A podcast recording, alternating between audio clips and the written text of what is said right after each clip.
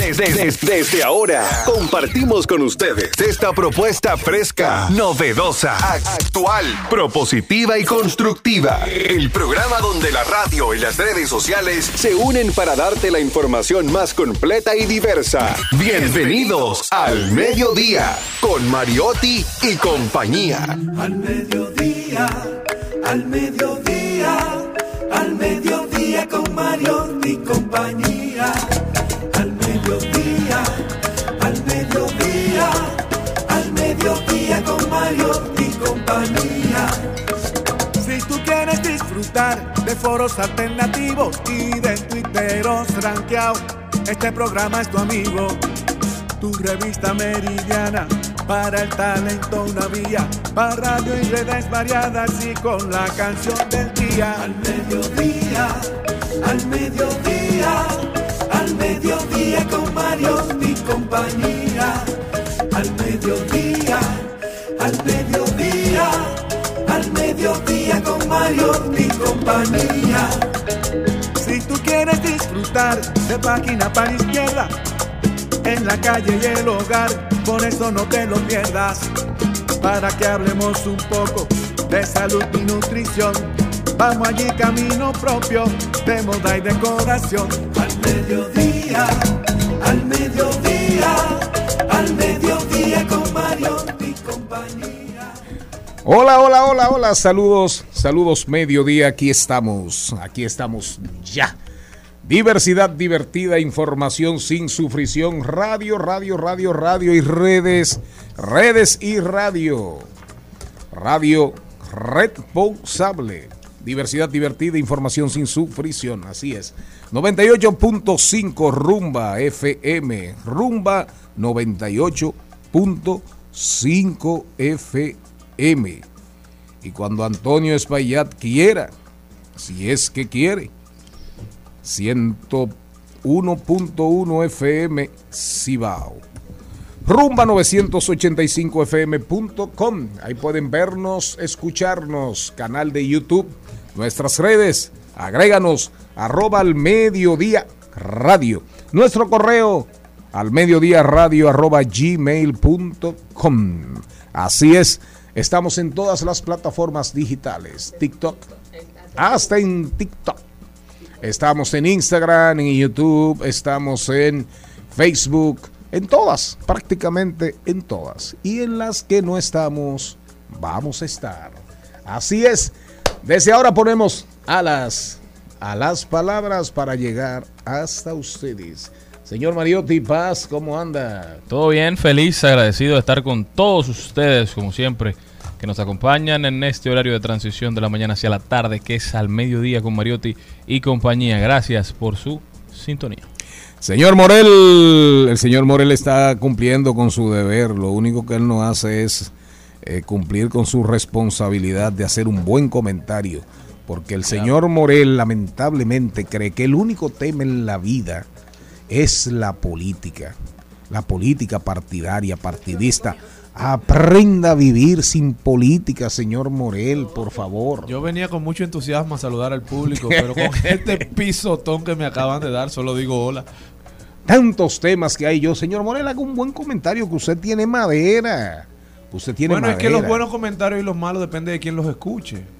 Y el nivel de contaminación de la vida de quien los escuche. Como yo vivo la vida política por pasión Oh. y no como trabajo, yo puedo hablar sobre eso todo el tiempo de mi vida y todas las áreas, conjugarlas y llevarlas a la política, que son al final las creadores, los creadores de políticas públicas que son tendentes a cambiar y transformar el mundo. Y hay gente que hoy despertó con un sueño, y una de ellas es Margarita Cedeño.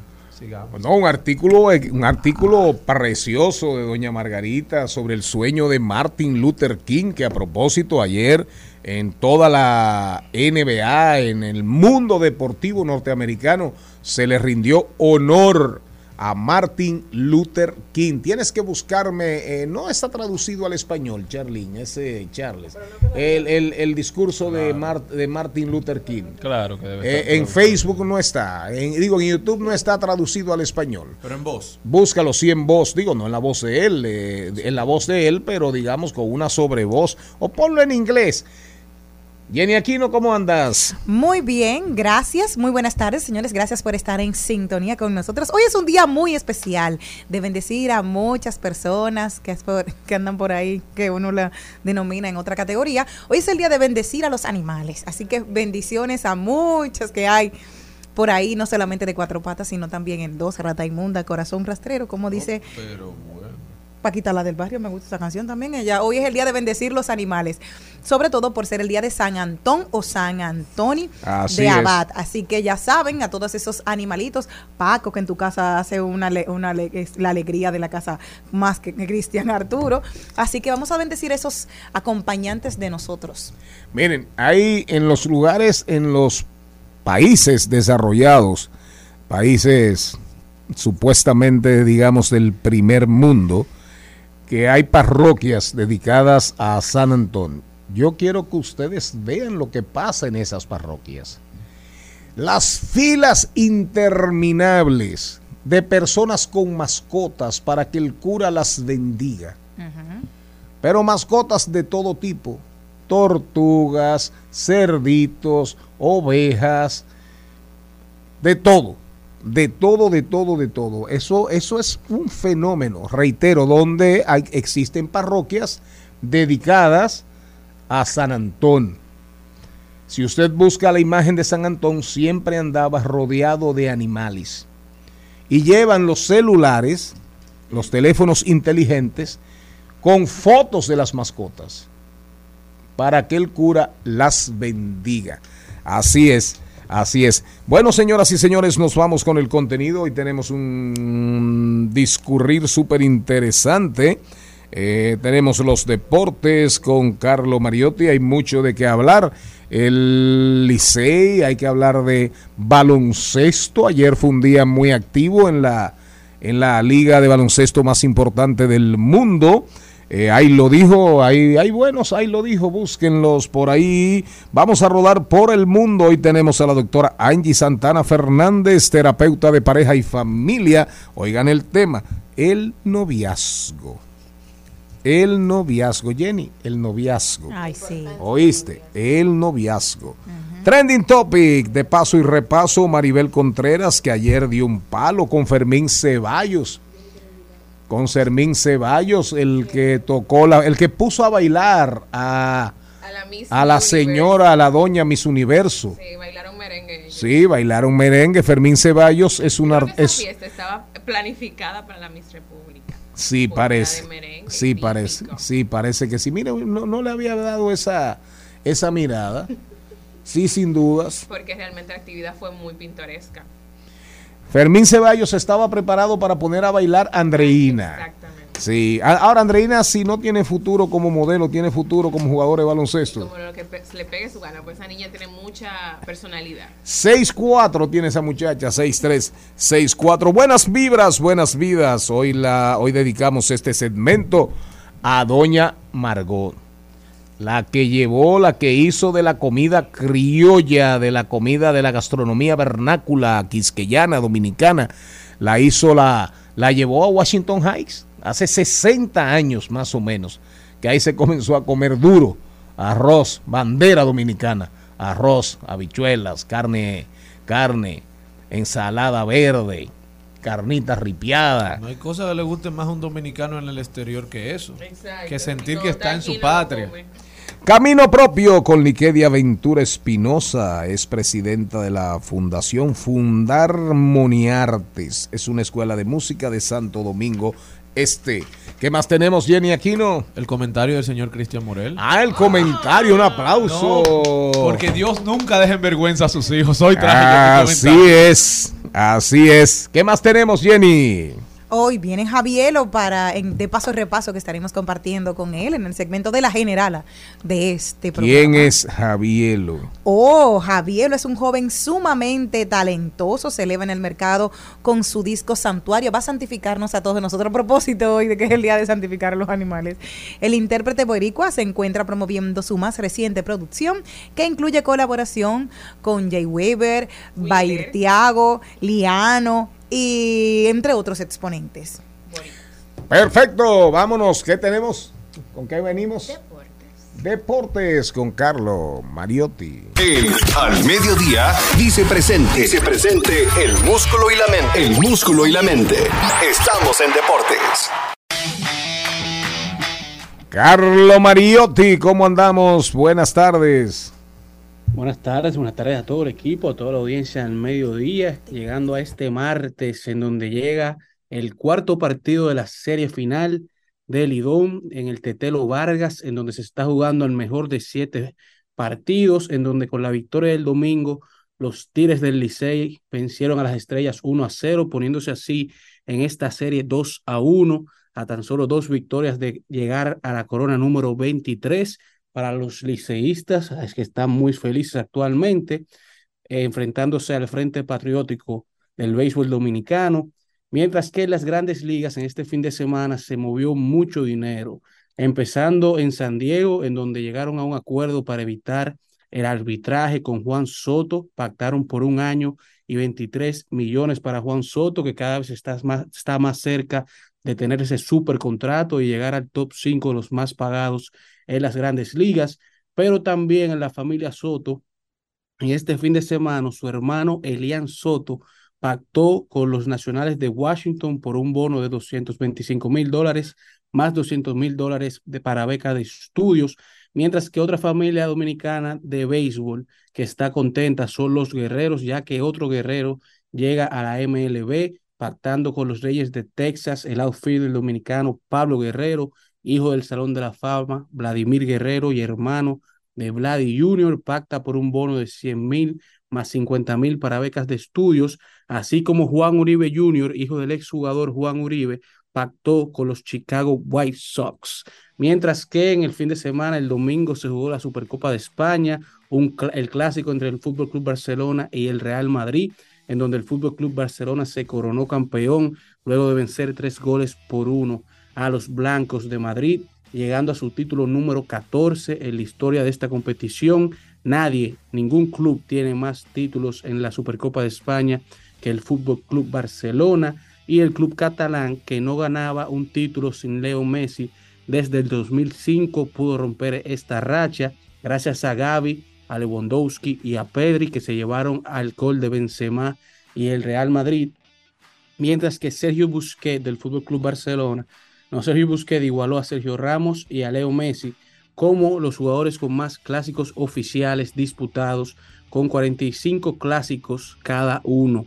Mientras que en el Abierto de Australia, el primer Grand Slam del año que se está disputando ya desde el fin de semana, la inglesa Emma Raducanu superó su primera prueba, ganando en un partido de un poco más de una hora a Patch, avanzando hacia la ronda 12, en donde se estará midiendo a otra pequeña gigante, a la americana Coco Goff. Dos de las jugadoras favoritas femeninas se estarán enfrentando en esta ronda 2, mientras que Iga, Iga Swiatek, la número uno del mundo, se mantiene firme a ganar el abierto de Australia, mientras que en la parte masculina el campeón defensor Rafael Nadal se llevó tres sets a uno a Draper, la máquina rusa Dani Medvedev se llevó a Marcos Girón, Sir Andy Murray venció a Mateo Berrentine tres sets a dos.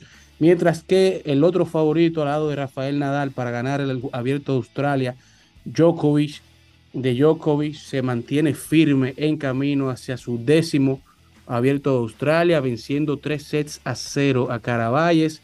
Él, y Nadal se encuentran peleando por el 23 Grand Slam, pero se mantienen firme, mientras que el favorito, el jugador de la casa, Nick Kyrgios, lamentablemente se tuvo que salir del abierto de Australia a raíz de una lesión en la rodilla, en donde estará recibiendo una operación, pero era de los jugadores favoritos, el favorito local. Señor Mariotti Paz, Carlo Mariotti, dígame una cosa, mire, vi parte, vi parte del juego de Nadal, de Rafa Nadal, pero sudó la gota gorda y la gota fría para ganar a, ganarle a ese carajito de 21 años. ¿Debe Nadal retirarse o no? Nadal de lesiones. ¿Cómo fue? Nadal se tuvo que salir de su último Grand Slam, de su última competencia, por lesiones abdominales, se tuvo que retirar. Y aparentemente regresa ahora a la Abierto de Australia saludable por el momento y esperemos que pueda llegar a la final para poder disfrutar de esa final entre Nadal y Djokovic. Perfecto, le pongo otra. ¿Usted vio algo del juego del lunes de la Liga Nacional de Fútbol Americano, de la NF NFL? Ayer El jugaron juego de Tom Brady y los Dallas Cowboys. eh, los Dallas Cowboys y los Bucaneros de Tampa con Tom Brady a la cabeza. Le dieron una pela a los Bucaneros. Bueno, fue un partido bastante entretenido, un, bastante, un partido bien disputado, un, un partido en el cual se definió cuál de los dos avanzaba a los playoffs, ganando Dallas y dejando a Tom Brady y a los Bucaneros fuera de la temporada. Ya termina su temporada para Tom Brady, lo que posiblemente será la última temporada, pero eso no se sabe, ya que lo mismo pasó la temporada pasada. Pero andan unos videos de cómo él se despide en la rueda de prensa luego del partido y se veía bastante emocionado, que se veía casi en lágrimas, por lo que muchos dicen que era su despedida oficial de la NFL. Sí, yo creo que sí. Creo que Tom Brady no tiene ya nada que buscar que no sea una lesión. De hecho, anoche, anoche lo vimos, anoche lo vimos como esquivando más de la cuenta, el posible tacleo, derribe.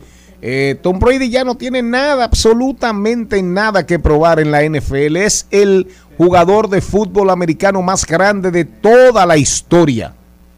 Así mismo es, pero ya luego de ese partido los playoffs de la NFL se quedan definidos. Tenemos que en la americana los Bills se enfrentan a, a- a los Rams, eh, tenemos que los Jaguars se enfrentan a Kansas City, Dallas se estará enfrentando a San Francisco y Nueva York se estará enfrentando a los Eagles. Mire, por último, Cristian, señor Mariotti, siguen los problemas con las taquillas, el lío en el estadio Quisqueya. Por fin, ¿quién le va a poner? ¿Quién va a tronar? Los cronistas prácticamente nada, nada más dicen, hay problemas con el mercado negro, pero nadie truena. Nadie truena. ¿Y quién le vende al mercado negro? Porque el mercado negro no imprime boletas. ¿Quién les entrega esas boletas a ellos? ¿Cuál es el límite de boletas por persona que pueden comprar? 15 mil y pico de personas el otro día sobre capacidad. Supuestamente la defensa civil, los bomberos se quejaron, dijeron imposible, demasiadas personas. Sin embargo, dicen que había una gran cantidad de gente de esa que no pagó, que no pagó. Usted se imagina un lío ahí adentro.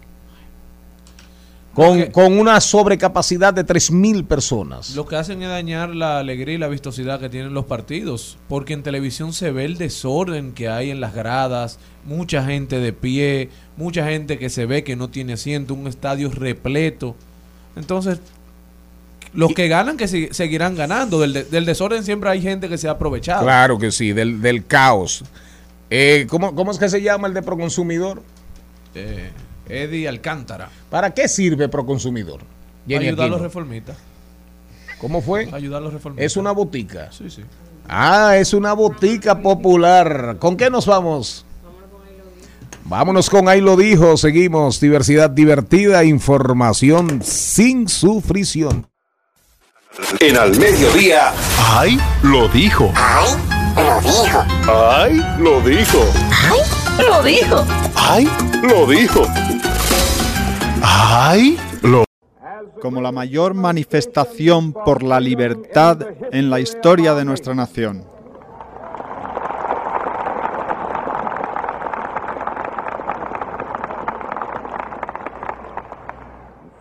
Hace un siglo,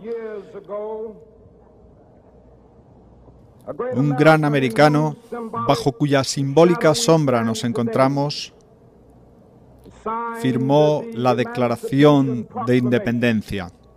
Ahí está la voz de abajo, la voz de Martin Luther King en su famosísimo discurso en esa época turbulenta de la sociedad estadounidense, la defensa de los derechos civiles, la búsqueda de igualdad, el racismo, la, la lucha de Martin Luther King que al final le costó la vida, la voz que estaba arriba era la voz del traductor. Tengo un sueño, así, así pasó a la historia, a la posteridad, uno de los discursos más importantes que se han pronunciado en la historia de la humanidad, el de Martin Luther King. ¿Usted lo sabía, doña Jenny? I have a dream. ¿Con qué nos vamos? Ahí lo dijo. ¿Cuál Ay, tenemos? Sí, esto fue una que me mandaron por Instagram de nuestros eh, seguidores que siempre están al, al tanto de Lailo dijo gracias por estar en sintonía y nos mandaron sí eh, de la cuenta de El Guarromántico viene lo siguiente y dice y pensar que todo comenzó con un regálame tu número y hoy míranos aquí en la fiscalía denunciándonos uno al otro. A propósito de que hoy vamos a tratar el tema del noviazgo. ¿Qué fue lo que repítelo, novio- repítelo, ¿Qué fue repítelo. lo que lo que repítelo, repítelo. ¿Cómo fue?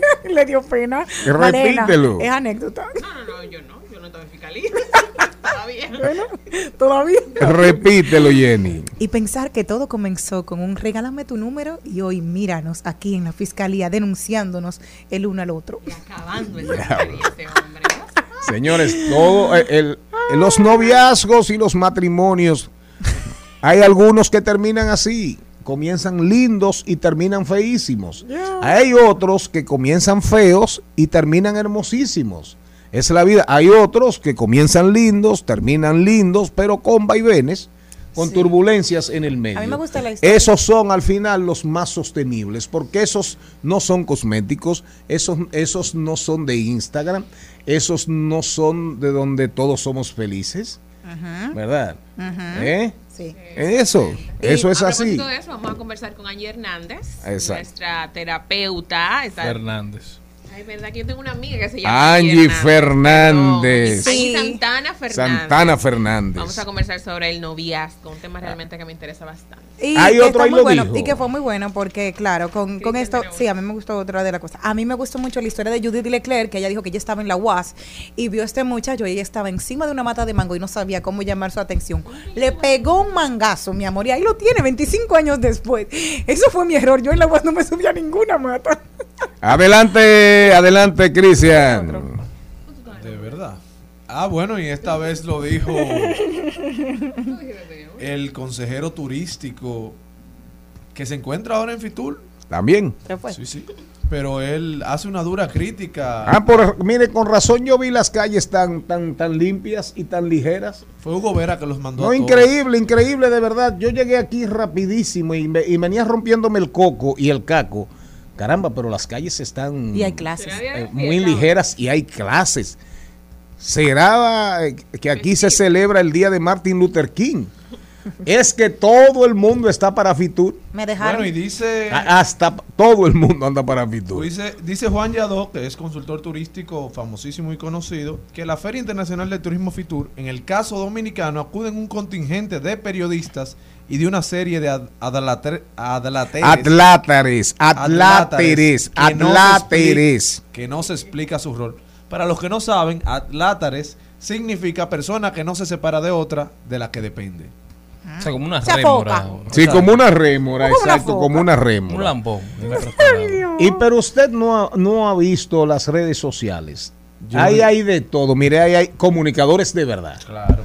Comunicadores de mentira. No, no, porque los que tienen que estar están, pero también hay muchos que no deberían. Y la misma pregunta se hace el espía de Diario Libre, que dice legislatura extraordinaria para qué. El Poder Ejecutivo convocó a una legislatura extraordinaria por entender necesario prolongar el tiempo para debatir y aprobar el Congreso, en el Congreso las leyes que están en el tapete, como la de registro electoral, la ley de fideicomiso, entre muchas otras, antes del 27 de febrero. Pero se pregunta el espía que entonces, ¿cómo se explica que un grupo de diputados, incluyendo el mismo presidente de la Cámara de Diputados, se vaya para Fitur cuando extendieron la legislatura.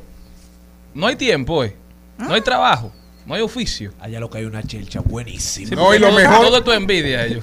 Sí, yo creo que sí. todo el mundo lo no, sabe. no, no, lo tuyo, lo tuyo es envidia de Pero la yo la mala. reconozco. No de la buena, La de la mala. Miren, eh, y eh, el caso, Si me llaman, me voy hoy. lo que dice, Estamos a tiempo todavía. lo que dice el diario libre, lo que dice el diario libre es importante porque para que quede claro, atención audiencia, me vas a poner la cancioncita después del cambio. Ahora me vas a poner la cancioncita que te mandé. Es una canción del año 1973. Escuchen un pedacito antes de irnos al cambio de la unita, de la de las 2 y 30. Pero oigan esto, oigan esto. El, el diario libre tiene razón, porque es bueno que ustedes sepan, atención oyentes, oyentas, que los proyectos las legislaturas extraordinarias son convocatorias extraordinarias, no es extensión de la legislatura ordinaria, para que se entienda. ¿eh? Si fuese una extensión, los proyectos no perimen, no perimen. ¿Qué les quiero decir con eso? Que, como bien señala un diputado, como bien ha salido en algunos medios, en el Diario Libre también, todos los proyectos que estaban en discusión y ese afán de convocar, convocar, convocar, durante diciembre, durante las navidades, todos esos proyectos han, proyectos han perimido. Entonces me imagino que ya habrán dado instrucciones para que sean reintroducidos. Cuando un proyecto, aunque un proyecto venga del Poder Ejecutivo, si ese proyecto perime, hay libertad para que cualquier legislador, senador, diputado, diputada, senadora, lo introduzca con su nombre, aunque el origen sea del Poder Ejecutivo. ¿De acuerdo? Ahora, si el Poder Ejecutivo dice no me quites la paternidad, la maternidad fue parido aquí en Palacio, en la consultoría jurídica o en una, en una institución del Estado o del gobierno, del gobierno central, puede decir, no, no, no, yo reintroduzco, yo vuelvo y someto a mi nombre. Pero después que un proyecto muere en la Cámara, cualquier legislador puede acogerlo o un grupo puede acogerlo. Asumo que ya esas instrucciones, Pacheco o Eduardo Estrella, deberían estar, deben estar ya dándolas. Pero por eso la crítica del Diario Libre, porque en el caso de la Cámara de Diputados, están convocando, creo que están convocando para el 25 de este mes. Ese es más o menos, es más o, me- más o menos un poquito de la explicación. Usted tiene la facilidad de tener cara de póker. ¿Cara de qué? De póker. No, la cara de póker es una expresión muy de los taúres, de los jugadores, de los ludópatas. La cara de póker es cuando usted no se inmuta. Exacto. Cuando usted pide cartas, las mira y nadie en su cara no se No nota emoción. inexpresivo totalmente. Porque yo encontré. Eso es cara de póker. Mi, mi- ahí lo dijo, lo encontré. Dice, soy, la, soy de las personas que se le nota todo en la cara.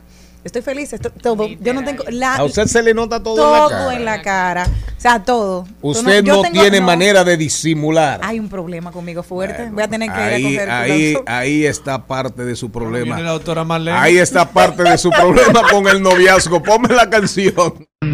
Solo tengo un voto que usted me ha pedido como a tanta gente a la que ha convencido.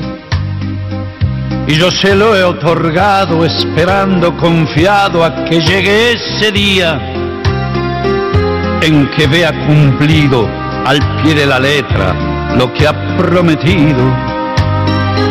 Sé muy bien que no es fácil gobernar todo un pueblo sin tener problemas.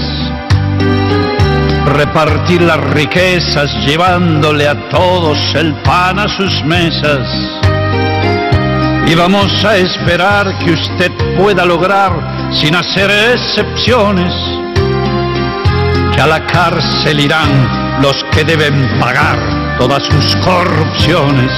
Al mediodía, con Mariotti, con Mariotti y compañía. Seguimos, seguimos, seguimos con Al Mediodía, con Mariotti y compañía. Vamos a rodar por el mundo, no podemos estar ajenos. Y el mundo, tiene que, tienes que buscarme la canción. Y el mundo sigue girando, girando. Búscamela, que esa va a ser el- el- la música de este, de, de- de este segmento. Eh, Charles Mariotti Paz, ¿qué, ¿para dónde te vas? Vámonos para España, donde la cotización del Bitcoin sube 28% en este 2023. La cotización de Bitcoin ha crecido un 28% desde comienzos del año hasta superar el umbral psicológico de 20 mil dólares, un valor que no alcanzaba desde el 7 de noviembre, poco antes del comienzo de la crisis del exchange FTX. Hemos dejado las criptomonedas un poquito al margen, ¿verdad? Sí. Todo Este proceso de crisis, pero la realidad es que se mantienen, suben, bajan y posiblemente sigan subiendo. Buenas noticias para Darían Vargas, para Carlos Mariotti Paz, pero la realidad es, y siempre lo dijimos, a las criptomonedas, ese invierno, el invierno cripto, le entraron los poderes Le entraron, le entró Warren Buffett, le entró Bill, Gates, ya le habían entrado hace tiempo. Le entró Elon Musk, todo el mundo le entró. Los bancos centrales. Pero siempre hemos dicho, sobrevivirán, no hay manera. Porque si usted está hablando de que la quinta revolución industrial va a ser la inteligencia artificial, que ya está aquí entre nosotros hace ratos, si no pregúntenselo, ¿cómo se llama la aplicación esta? ChatGPT. Chat GPT. ya que claro que ya está generando conflictos, plagios en las universidades y hay problemas con esta Es que todo el mundo tiene la misma tarea. Así es. Me dijo un doctor, yo le, yo le pedí una biografía, un otorrino ayer en la mañana. Yo le pedí una biografía de Juan Pablo Duarte y me dio 24 páginas de Juan Pablo Duarte. Imagínese usted. Y es El- lo que puede hacer, pero todavía le falta mucho. Ya expertos están diciendo que es muy difícil enseñarle a tu sistema de inteligencia artificial a sentir o a discernir entre lo que está bien, lo que es bueno, lo que es malo. Que ha sido siempre la, el problema con enfrentarse a esto, a esta inteligencia artificial, que tú le puedes enseñar a copiar y pegar, como ha aprendido ChatGPT, pero no le puedes enseñar a pensar verdaderamente. Por ejemplo, y ponen el ejemplo de si tú le haces la pregunta a ChatGPT de cuánto dura una vaca en volver a nacer te va a dar una respuesta a esta pregunta, pero no va a entender que es una pregunta ilógica la que le están haciendo. Entonces te va a buscar una explicación de algún sitio de internet y te va a salir con tremendo disparate. Entonces, si tú no sabes discernir lo que esto te, lo que esto te está arrojando, es la posibilidad de que todas estas informaciones que parezcan ciertas estén bien redactadas, pero sean mentiras. Así es, y todavía en las escuelas eh, y universidades no enseñan a las personas el poder de preguntar. Decía Erickson que para que esto funcione y de verdad te arroje informaciones certeras, tú tienes que saber preguntar específicamente lo que tú quieres saber sobre un tema, porque es una combinación de páginas web que de manera mecánica el sistema Claro, la- te las va uniendo, uniendo y y, creando un- y coge y deja y te arma. ¿Para dónde se va usted? Yo me voy para la ciudad de New York, donde su alcalde, alcalde Eric Adams dice que ya la ciudad no aguanta más y que necesitan con manera de urgencia la intervención eh, federal para la coordinación de los migrantes. Dice que una ciudad como New York que recibe tanta, tantos migrantes no puede ser abandonada porque se encuentra socavada. Que estos no los merecen, los que viven allá, los americanos, pero mucho menos lo- los inmigrantes. Yo tengo que me voy a Madrid y es que las medidas para reducir abortos en la región española de Castilla y León, que tiene que ver con las provincias de Ávila, Burgos, León, Palencia, Salamanca, Segovia, Soria, Valladolid y Zamora, donde gobiernan conservadores en coalición con la ultraderecha, han provocado un fuerte choque con el gobierno nacional de izquierda que advierte con recurrir medidas legales para frenar el aborto. Estas medidas, promovidas por la extrema derecha, se aplican desde este lunes en la región del centro y norte de España e incluyen la derivación al sector, al servicio de salud mental de las embarazadas que lo requieran, una cuarta ecografía en el primer trimestre del embarazo para que los progenitores puedan escuchar el latido fetal y otras cuatro dimensiones antes de interrumpirlo. ¿Qué pasa? En España recuerden que el año pasado en Estados Unidos se revocó en algunas en algunos estados el aborto que era legal desde 1973. España desde hace mucho tiempo ha venido teniendo preocupación por la eh, renovación de toda la población porque la población de ella se está quedando muy adulta y los niños que están viniendo o son adoptados o son de descendencias de inmigrantes. Entonces ellos tienen esa preocupación desde hace mucho tiempo y como era legal quieren frenarla de esta manera. En Brasil dan tres días a Bolsonaro, se le está poniendo, eh, se está poniendo color de hormigas la situación para Bolsonaro. Le piden explicar el documento golpista. Oigan cómo anda el tema con Bolsonaro en Brasil. Y por otro lado, esta, esta noticia sí es importante. Atención, atención, atención. Ok, las otras no. Estas sí. No, no, esta es más importante que todas las que ustedes dijeron y hasta la que dijimos de Bolsonaro. Atención país. David Ortiz asegura que en el 2023 tratará de no perder el tiempo con nadie.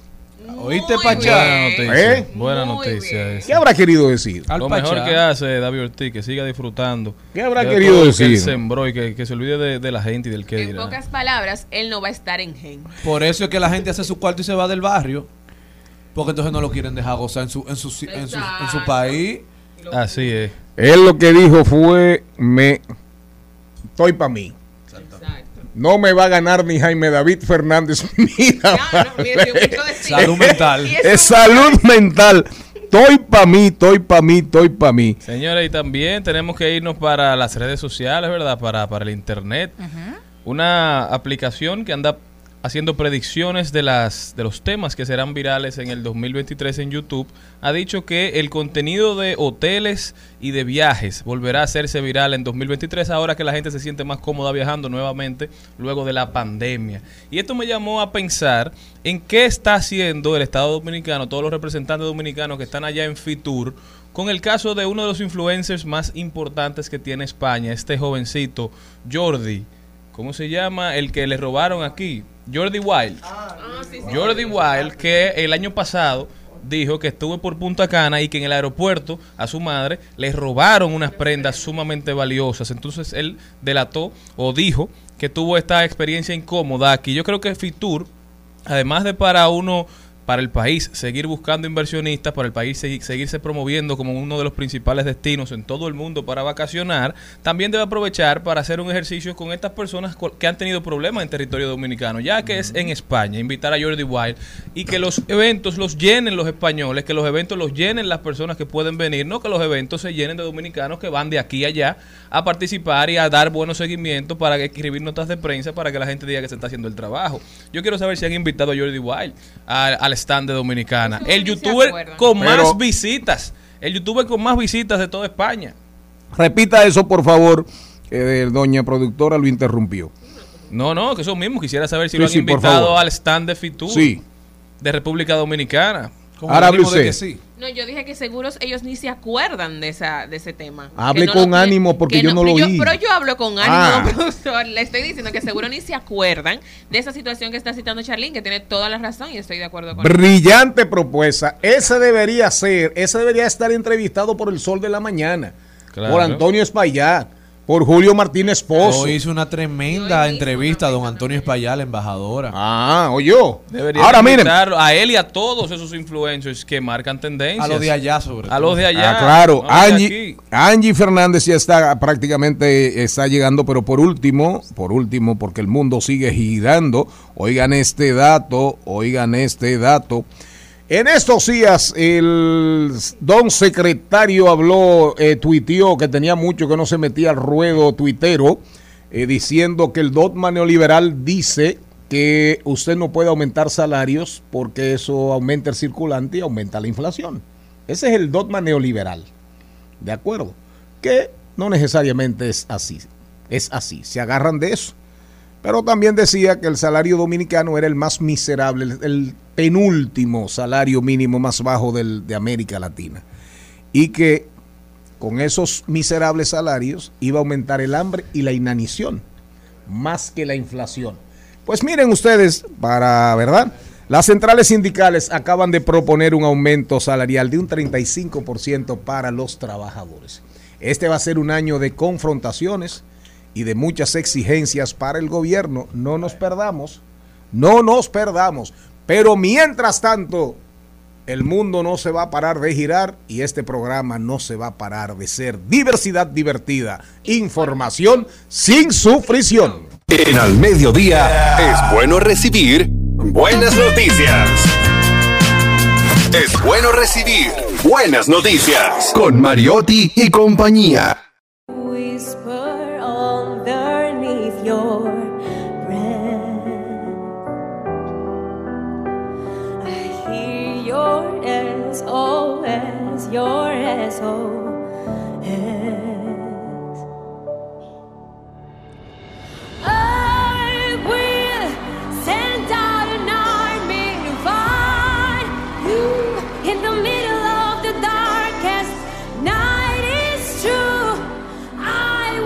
Rescue.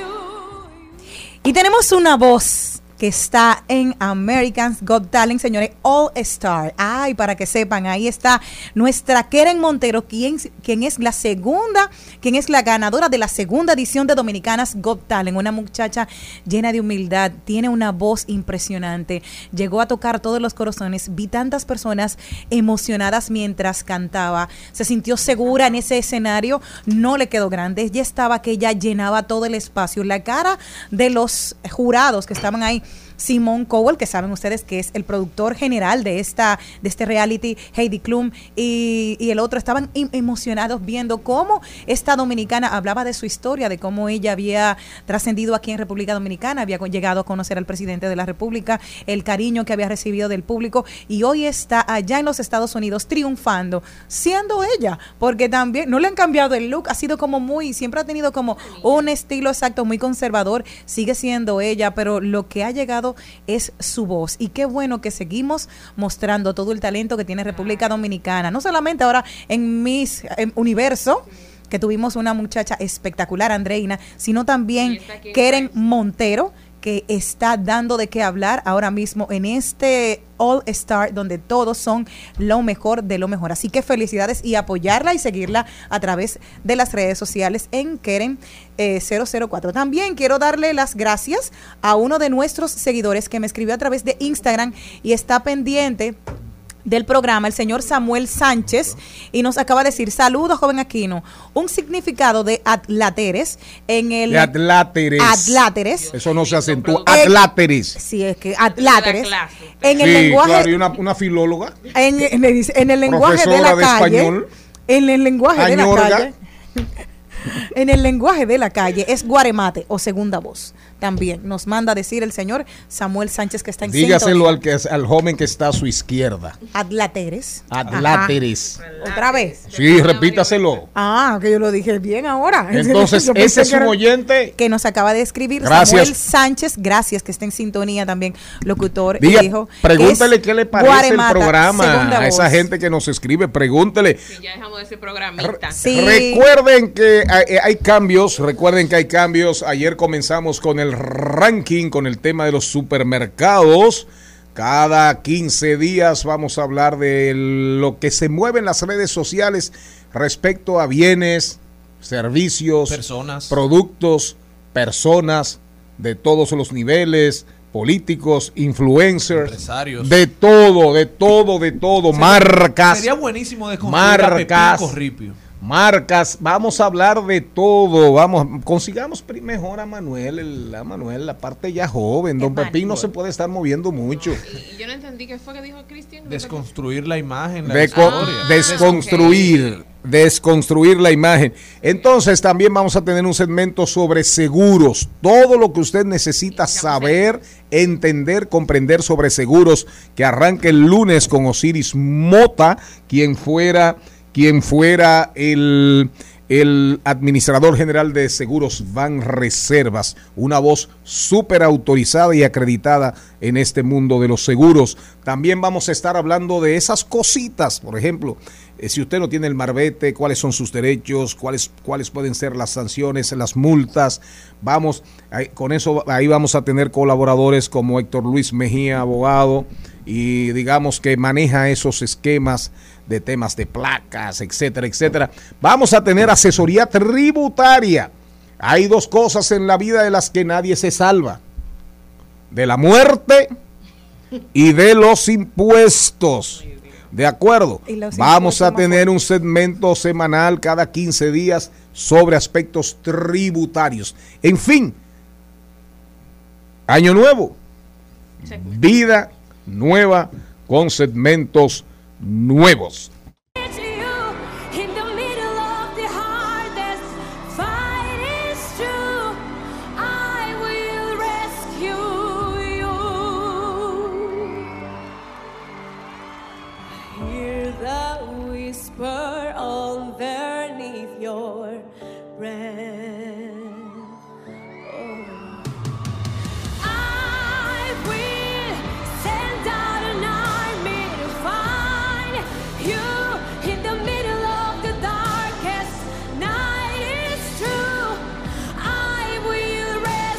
En Al Mediodía, con Mariotti y compañía, seguimos con Páginas para la Izquierda. A continuación, Páginas para la Izquierda. Viene Aquino, a quien saludamos, que nos escucha desde Mount Vernon. Oh, está el señor. Allá, ahí, ahí debe hacer un frío del carajo. Está ahí Samuel Sánchez, quien es quien nos hizo la observación y está, dijo genial. ¿Qué le parece el programa? Me dijo genial, lo sigo diariamente, los escucho desde Mount Vermont, aquí en New York. Así que muchísimas gracias. Vermont, Vermont. Vermont. ¿Dónde queda eso? I don't know. En Virginia no es. I don't know. I don't know. No, ¿Dónde queda? Eh, Yo no he ah, viajado por allá. Ah. Esa parte no, solamente estuve en Maryland. Vermont. que- Pero yo no, yo- yo no tenemos sé- alguna Yo invitación. no sé dónde queda específicamente, pero es en Estados Unidos. Pero Sí. gracias. Y Gracias. gracias. a ese oyente que dice que este programa es genial. Gracias por lo que me toca. Miren, eh, Este segmento llega gracias a Pastorizadora Rica. a nombre de quién? la vida es ¡Rica! Rica. Ustedes saben, el presidente de España tiene un nombre muy común. De- en el mundo deben haber eh, millones de Pedro Sánchez. Pero presidente de España solamente hay uno. ¿De acuerdo? Don Pedro Sánchez tiene eh, su libro, que es una especie de, de biografía, de autobiografía. Se llama El Manual de Resistencia. El presidente del gobierno de España y secretario general del Partido Socialista Obrero Español es el autor. Se publicó en el 2019 y relata la trayectoria de Pedro Sánchez desde que asume el liderazgo del PSOE en el 2014 hasta su llegada a la presidencia del gobierno en el 2018. Fue escrito, no es un- fue escrito por una periodista de nombre Irene Lozano, es la autora, periodista y política, pero a partir de una serie de conversaciones que mantuvo con Pedro Sánchez. ¿De acuerdo? Léanlo. Pedro Sánchez es una figura súper importante en la vida política europea y en el mundo. Pedro Sánchez, eh, contra viento y marea, y en un momento donde Podemos ya venía estableciéndose como una fuerza, eh, una sociedad eh, multipolarizada, en medio de las crisis, de la crisis económica, del endeudamiento, de si el tema del rol de España en Europa respecto a los esquemas geopolíticos y el acontecer universal y la lucha de poder entre China, Rusia, India, Estados Unidos, al final Pedro Sánchez logró imponerse en, una, en un equilibrio muy frágil, andando siempre en el filo de la navaja, pero Pedro Sánchez ha dado demostraciones clarísimas de, su habilidad. Ha podido sobrevivir con Podemos, con Ciudadanos, con, con el Partido Popular, con el PP, Partido Popular Español, que es la derecha española, y Pedro Sánchez ha sobrevivido. Si usted quiere conocer la historia de este político joven, de edad relativamente, bueno, busque Manual de Resistencia de Irene Lozano. Son conversaciones con Pedro Sánchez. Atención Maribel, ¿cuándo vas a comenzar a escucharme a mí para escribir la biografía mía a ver si alguien quiere leerla? La mía es más interesante que la de Pedro Sánchez, Maribel, porque Pedro Sánchez no dirigió canales de televisión ni creó programas de radio. ¿Oíste? Para que estemos claros. ¿Cuándo vas a comenzar a hablar conmigo, Maribel Contreras? Presentamos 2020. 2020. Salud y bienestar. En Al Mediodía. Con Mariotti y compañía. Aquí está una de las doctoras favoritas de este programa y de nuestra audiencia. Yo no sé, yo no sé cuál es la mezcla, si es que es por capaz, porque lo dice bonito o es bonita. Las tres O cosas. las tres cosas. ¿Eh? Las tres cosas. Es un tríptico. Sí. Un Ella el tríptico. tripletazo. Ella es un tripletazo, pero no de Gómez No, de película, no, no, no. No, no. Está caliente, Gómez Díaz. Lo tienen. Está caliente, mi amigo Juan Ramón. Pero de eso vamos a hablar, vamos a hablar a propósito de noviazgo. El noviazgo de Pagán y Gómez Díaz se rompió. Ellos están en un, en un tiempo libre. Doctora, ¿cómo anda usted? Yo, yo muy bien, muy feliz con mi corre-corre diario, pero un corre-corre que se hace como una trayectoria súper eh, feliz y contenta. ¿Usted va de aquí vuelve a trabajar, doctora? Así es. Ah, caramba. Tiene gente que quieren arreglar su noviazgo. Doctora, comencemos. Atención, novios. y exnovios. Atención, todos alguna vez fuimos novios y exnovios. Todos. O aquel, aquel que aspira a ser novio, ¿no? Exacto. Sí, el que aspira a ser novio. Defina esa etapa primera, la de aproximación, la de la cercanía. Defínala usted. En función de sus experiencias y vividas y contadas por sus pacientes. Así es. Mira, es importante que empecemos por ahí, porque ese es el, ese es el génesis de todo esto.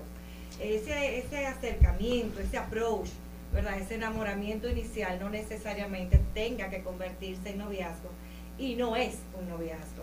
Es esa atracción que tú sientes eh, por esa persona en un principio de conocerla eh, y que en ese momento pues se siente una, la dopamina se pone a millón y la gente lo confunde con enamoramiento, pero verdaderamente no es enamoramiento.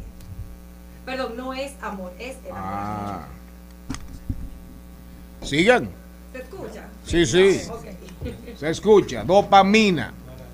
Enamoramiento o pura y simplemente, o pura y simplemente ilusión. Mira, es- Lo nuevo. Es reacción. eh, Tu cerebro y tu cuerpo reaccionan a lo que es atractivo a su vista y a sus sentidos. Entonces, lo que pasa en el enamoramiento es que se altera eh, todos tus sentidos motivados porque viste o sentiste algo que es agradable a tu cuerpo y tu cerebro responde a eso. Eso no es, eso no es amor, eso es enamoramiento. Ahora, ¿cómo llegamos al noviazgo? Llegamos al noviazgo cuando ese enamoramiento no es tan prematuro y le damos un poquito más de tiempo y aparte de esa atracción nosotros agregamos eh, otros condimentos importantes que es la admiración, que es el interés y entonces decidimos, bueno, pues vamos a ser novios y ahí entra otra etapa que es de la que vamos a conversar el día. Me gusta esa tipa, diablos, qué buena está esa tipa. Y uno le cae arriba. Esa es la primera parte. simplemente atracción, la Esa primera sí, parte. Esa sí, es la primera parte, ni más ni menos. ¿Cuántas curvas y yo sin frenos? Pero doctora, ok, la primera fase uno se ve, hay una atracción física, intelectual, de cualquier tipo, pero ¿cuál es el segundo paso? O sea, porque hay gente que se mete en amores sin conversar. Explica eso. ¿Cómo, cómo puede pasar algo así? Bueno, gente que se hace una ilusión tan profunda con algún acercamiento que haya tenido una persona con ella, que entiende en su cabeza, se hace historias en su propia cabeza de, de hasta de un noviazgo. Ese es, mira, qué bueno que tú lo mencionas porque justamente eso queremos venir a aclarar aquí. Una cosa es una relación de noviazgo y otra cosa es que usted solito o solita se haga su mundo en su cabeza. ¿Ok? O que usted confunda los términos y los sentimientos. Que tú a mí me guste no quiere decir que yo te contemple para un noviazgo o viceversa. Claro. O sea, es bueno tener eso en cuenta. El noviazgo tiene una razón de ser en la vida del ser humano y no podemos confundirla. Doctor, porque la doctora dio en un punto clave. Eso, ahí quería llegar, doctora. ¿Es el único fin de un noviazgo es el matrimonio o no? ¿O usted puede tener una novia para, para conocerse, para ser amigos? Cuénteme. Mira, la razón del noviazgo, si nos vamos a niveles culturales, sociales y todo lo demás, es llegar, que su término sea el matrimonio. Ahora, hemos evolucionado. Ahora, el espacio previo a- al matrimonio se llama noviazgo y el noviazgo está establecido para que ambas personas se conozcan, para que profundicen, para hacer todas aquellas preguntas y todo y vivir todos aquellos momentos que me van a dar a mí una información de saber si voy a dar el paso hacia el matrimonio o no. El tema es que hemos relajado y con esto no quiero eh, marcar una posición eh, muy seria o, o- o de mucha regla.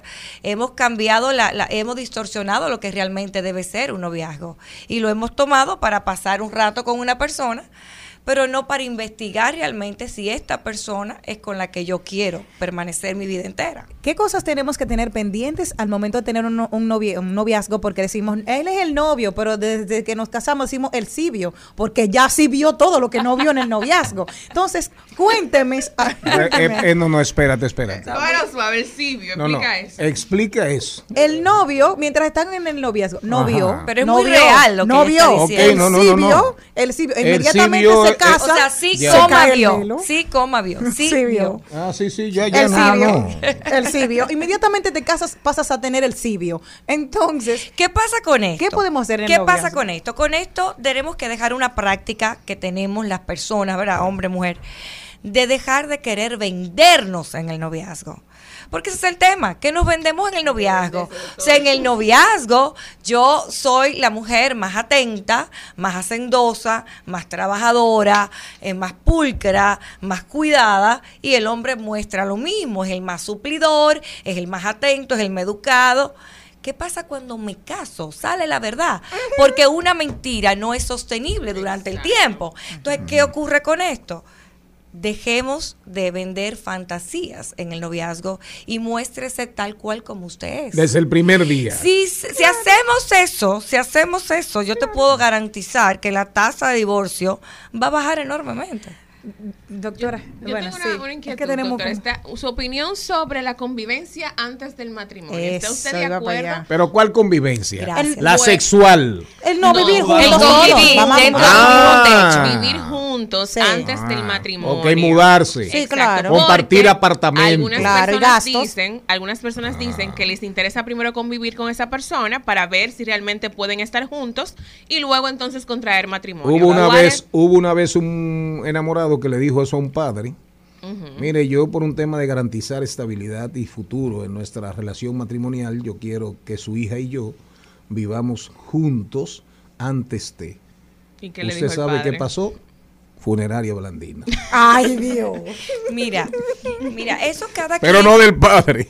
cada quien tiene su criterio eh, de cómo llevarlo. Ahora, en términos de qué es lo más conveniente hacer, si tú necesitas o si alguien a ti te propone vivir juntos para poder garantizar medianamente eh, que tú seas la persona indicada para firmar un documento y pasar el resto de tu vida contigo, entonces yo creo que tú no, esa persona no merece estar a tu lado, porque desde ya yo estoy poniendo una sentencia a lo que va a ser nuestro futuro.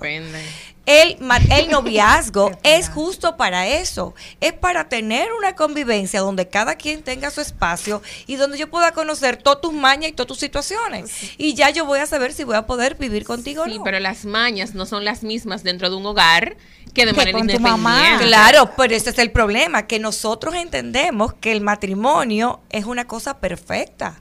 El matrimonio tiene maña. El matrimonio tiene conflicto. El matrimonio tiene situaciones difíciles. Lo que yo dije cuando entramos. Cuando entramos a propósito de la introducción del tema, usted no lo oyó, óigalo en Claro Spotify enterito, escuché, enterito productor. esta noche. seguimos conversando, seguimos conversando después del cambio de la una con la doctora. Rumba 98.5, una emisora RCC Media. Seguimos, seguimos, seguimos con Al Mediodía, con Mariotti y compañía. Presentamos 2020. 2020. Salud y bienestar. En Al Mediodía. Con Mariotti y compañía. Seguimos conversando con la doctora Angie Fernández, que vino más azul que la selección francesa hoy. Parece un pitufo, ¿verdad? ¿Es un qué? un pitufo. Vino- eh, usted es del Licey. Eh, sí, sí, sí. No, se nota, se nota. Preguntas Ay. para Angie en ese tema tan interesante que se va a viralizar segurito. Hace muchos años, mi, una tía muy querida me dijo, Jenny, cuando te vas a casar, eso tiene que ser igual que unas vacaciones.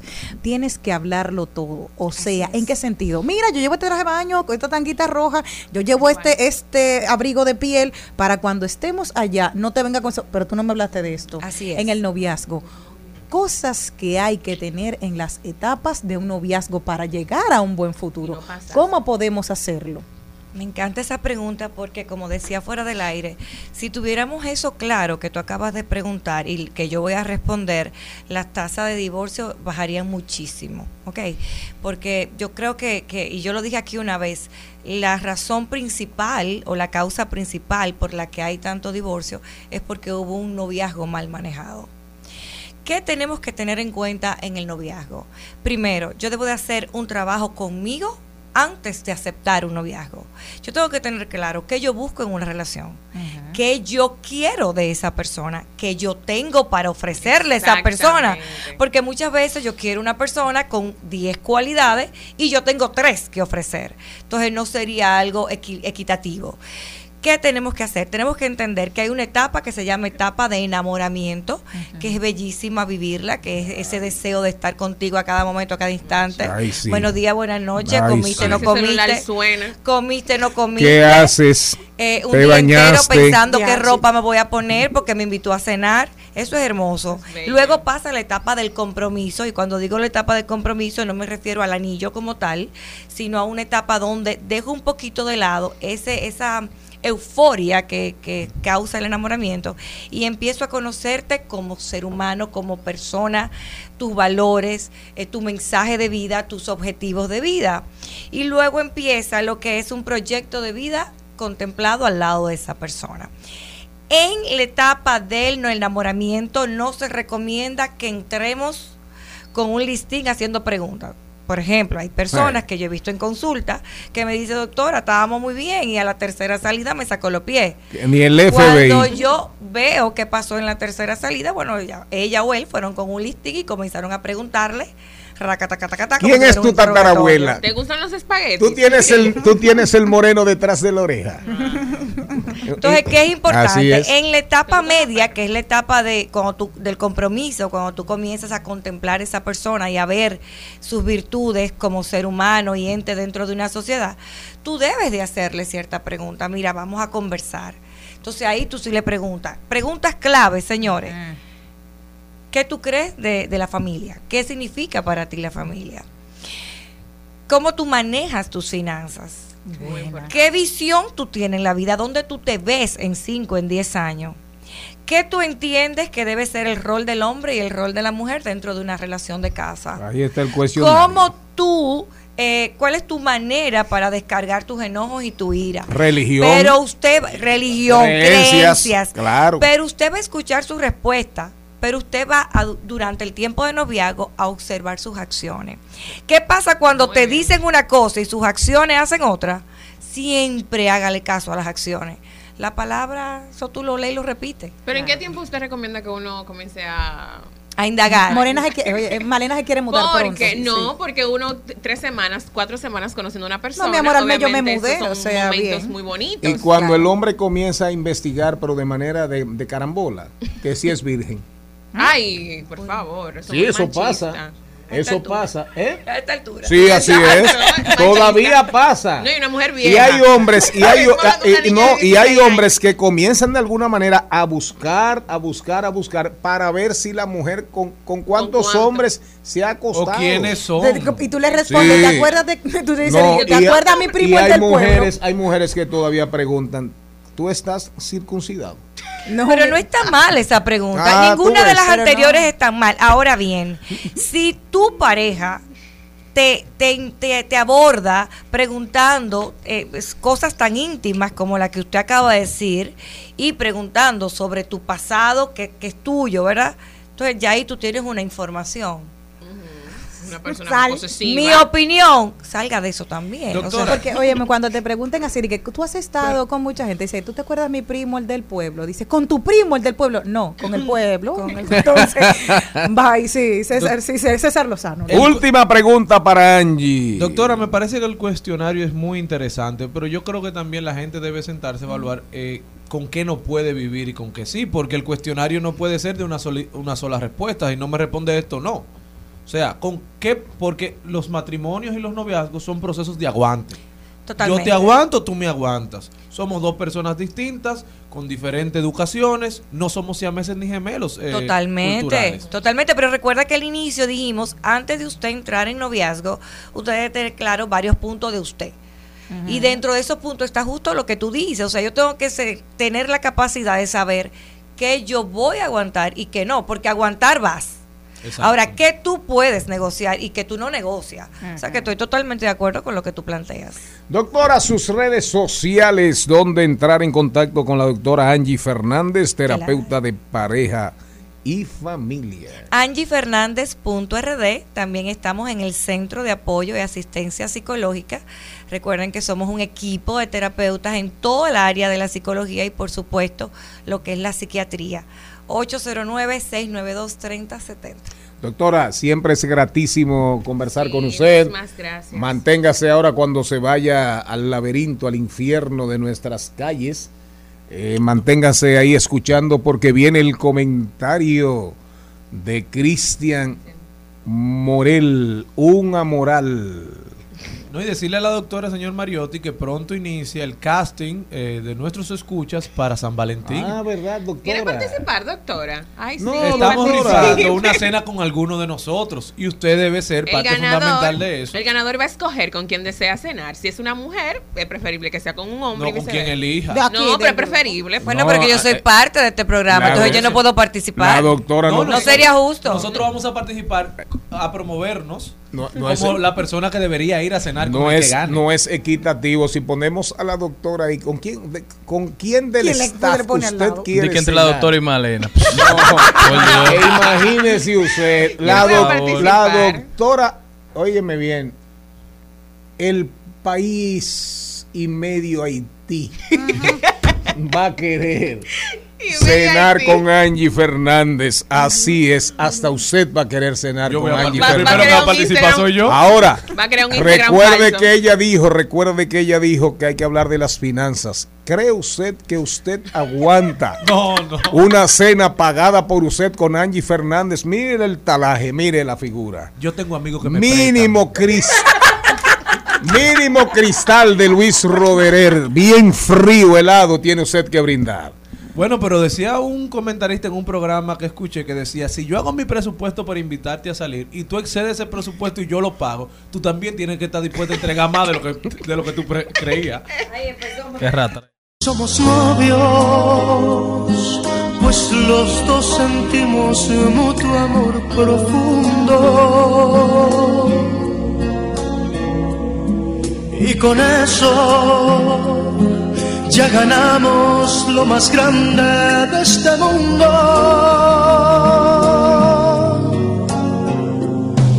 Nos amamos, nos besamos. Al mediodía, al mediodía, al mediodía con Mario y compañía. Cristian Morel con ustedes. Adelante, señor Morel. Mucho he hablado yo aquí en este programa y en los diversos espacios que me han dado la oportunidad y el honor de, de expresar mis ideas. He hablado mucho sobre una ley de capitalidad que con Dios delante, en pocos años estaremos sometiendo al Congreso Nacional. Cuando usted sea diputado. Bueno, estoy trabajando para ello. Me ¿por qué no serlo? me gusta eso. eh, de una ley que someteremos donde se faculte al Ayuntamiento del Distrito Nacional para que tenga eh, facultades de tomar decisiones, tomar préstamos, de el manejo total de los recursos de la ciudad. Y lo veo con mucha preocupación porque cuando uno hace un análisis de la región, uno puede ver cómo comunidades que históricamente han sido peligrosas, eh, que de difícil acceso, donde el turismo no mira de espaldas al turismo de los países, han podido resurgir. Y si nos vamos a Colombia, exactamente en Medellín, vemos la Comuna 13, que era de los barrios de mayor historia, de peligrosidad, de venta de drogas, donde era entre si puede sal, entre si quiere sal si puede por todo lo que acontecía en esas zonas. Y ahora la Comuna 13 es de los lugares más visitados por turistas de todo Colombia. ¿Y por qué es esto? Es porque ha intervenido el arte y la música, la cultura. Ir a la Comuna 13 es toda una experiencia cul- cultural y artística. Pero también si nos vamos a Venezuela, Petares. Petares es el barrio más peligroso de Venezuela, o lo era en su momento. Yo tuve la oportunidad de conocer Petares y ver cómo se ha ido transformando esa comunidad que pasó de ser la más peligrosa, aunque aún tiene altos niveles de peligrosidad, ahora es un centro art- artístico. Tú te entras por los callejones de Petares y todo lo que se ve es arte. Y esto lo digo, señores, porque vivimos en el Distrito Nacional, hacemos vida en el Distrito Nacional la mayoría de riquezas del país se generan en el, ri- el Distrito Nacional y son generadas por gente que vive en una parte que no mucha gente ve de nuestro Distrito Nacional, que es la circunscripción número 3. Y allí, en esa zona, se encuentra un lugar que todos conocen y han oído su nombre, Capotillo, la 42. En esta zona mucho se ha hablado de la delincuencia, del consumo de drogas, de la venta de sustancias, pero de lo que muy poco se ha hablado es que en la 42 de Capotillo se encuentra el epicentro del arte del Distrito Nacional y no me atrevo a decir más porque pudiera ser de todo el país. Pero la 42 de Capotillo, donde tengo grandes amigos, un saludo a mi amigo de metal, gran propulsor del arte y la cultura de esa zona, ha sido abandonada por las autoridades, por el empresariado, porque no han entendido que hacer de la 42 de Capotillo, que como quiera, los artistas están saliendo de ahí. Los grandes famosos del arte musical de la República Dominicana, del dembow, del reggaetón, están saliendo de esas barriadas. Y ahí lo que se vive es arte. Tuve la oportunidad de estar ahí la semana pasada con en ZM Music, que es el centro de música de mi amigo de metal, y lo que se veía, se, vivía en ese lugar era arte, señores. Jóvenes con los radios en los hombros, haciendo música en los callejones, intentando que la vida y la sociedad le dé una oportunidad de resurgir. Y por eso quiero hacer un llamado al Ministerio de Cultura. Señores, vamos a poner en Capotillo un centro de música. Volvamos a estas iniciativas que tanto favor le hicieron a la República Dominicana. Un centro de música para Capotillo. Pero vamos a llenar sus callejones y sus calles de murales artísticos. Ya se están grabando bastantes anuncios ahí. Ya todo el que quiere promoverse como dominicano, todo el que quiere parecer humano, va y graba un video a las 42 de Capotillo. Pero eso no se traduce en bienestar y desarrollo de su gente.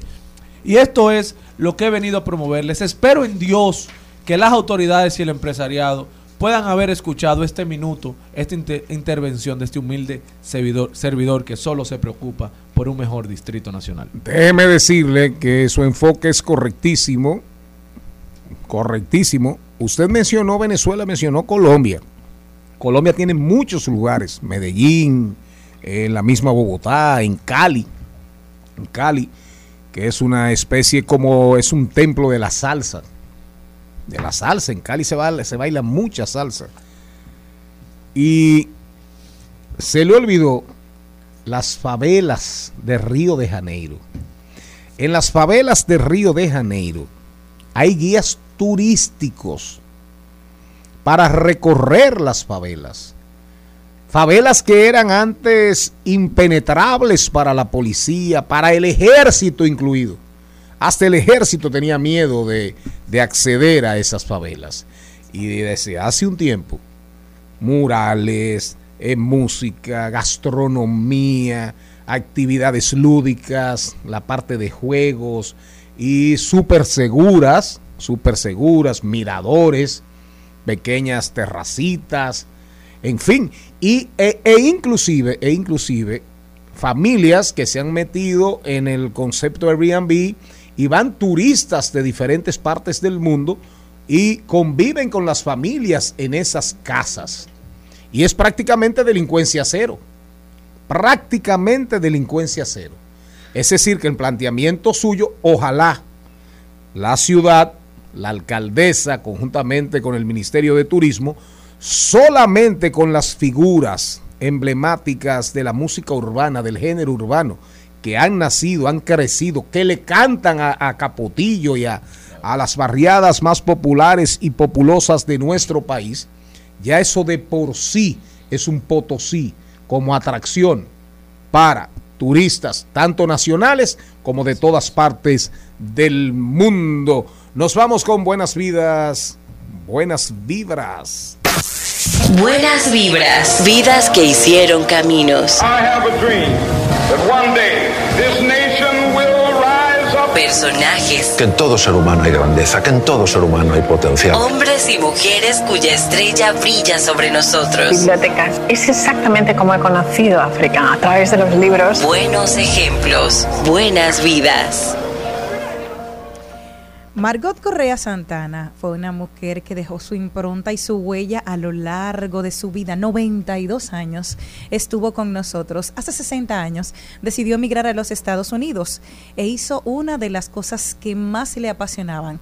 Comenzó a trabajar cocinando, se destacó y decidió emprender. Y en el 1984 puso su propio restaurante, Margot Restaurant era un emblema en Washington Heights. Todo el mundo que iba necesitaba tener ese sabor a la República Dominicana, ese pollito, ese morito de habichuelas negras, ese, esas chuletas fritas con tostones, el rabo de vaca encendido, el sancocho, el locrio, y todo se encontraba en este restaurante. También fue parte de la historia, no solo política, sino también que empresarios. Era un lugar, un restaurante que también se podía expresar las artes, música, se hablaba de deportes, estuvo también temas como la educación, la política y donde diversas personalidades, tanto de República Dominicana como también de allá de los Estados Unidos iban a disfrutar de todo lo que era la gastronomía y la cultura dominicana gracias a este restaurante. Durante 32 años estuvo en la misma dirección y luego por desavenencias con la persona que le rentaba en el edificio el local decidió retirarlo que era uno de los puntos emblemáticos donde la gente iba a sentarse y a compartir y a disfrutar un poco de este pedacito de tierra allá en Estados Unidos. Hace unos días nos dejó eh, físicamente, pero en el plano de todo lo que dejó, las huellas de tantos corazones que conocieron la República Dominicana a través de sus platos, a través de su alegría, a través del servicio que hizo, le dejan una impronta. Hoy nosotros recordamos a Margot Correa Santana y su restaurante Margot Restaurant, allá como Buenas Vidas, Buenas Vibras. Excelente, te felicitamos por haber escogido a esta dominicana dominicana que llevó la gastronomía a, a- a esa zona hace cuando todavía no era así como el, el espacio de la dominicanidad. Porque Washington Heights se convirtió en un momento dado, ya era una, era como una provincia, como un municipio de la República Dominicana. Pero se- hablar de 50 años atrás, 60 de Washington Heights, que llegó con 60, 32. 55 años atrás. Washington Heights no era un, lo, que, lo que es ni remotamente hoy, que usted camina y de cada 10 personas que usted se encuentra en la calle, 8 son dominicanos o dominicanas.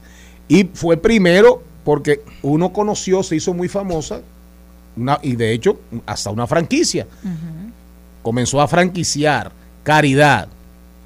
Caridad, que no sé si Caridad era dominicana. Valdría la pena averiguar, porque ya que hablamos de Doña Margot, valdría la pena averiguar, porque yo nunca, nunca, nunca de verdad que me he ubicado en cuál era la nacionalidad de Caridad, o es, no sé si está viva o está muerta, pero Caridad, Caridad es grande, Caridad está en, Caridad está en todas partes. En New Jersey creo que hay caridad, en Nueva York, en el Bronx, en los condados, en, en Queens, en Queen, en, Bru- en el Brooklyn. Creo que, creo que caridad está en ¿Pero todas es partes. Caridad? Caridad es un comedor, es un lugar exacto. donde se vende comida de América Latina, Sí, pero el más pero no solamente dominicana. El Ahora, en el caso de Margot, de Doña Margot, Doña Margot era comida dominicana Todo. cuando el Washington High no era prácticamente dominicano como es hoy. Que también hay que decirlo, y eso usted puede, usted es americano. Washington Heights ya también hay una migración, hay, hay un movimiento de muchos dominicanos hacia el Bronx, porque los alquileres, o más hacia arriba, porque los alquileres en el Washington Heights se están encareciendo. Ahí parece que unos planes ahí de los judíos y de esos un poco dueños, dueños, los grandes propietarios inmobiliarios, de meterse a un nivel más alto en cuanto a eh, apartamentos, nivel de, de la gente en términos de, de ingresos económicos Y hay movilidad hacia la Florida también, a veces el frío, pero la realidad socioeconómica también se está imponiendo.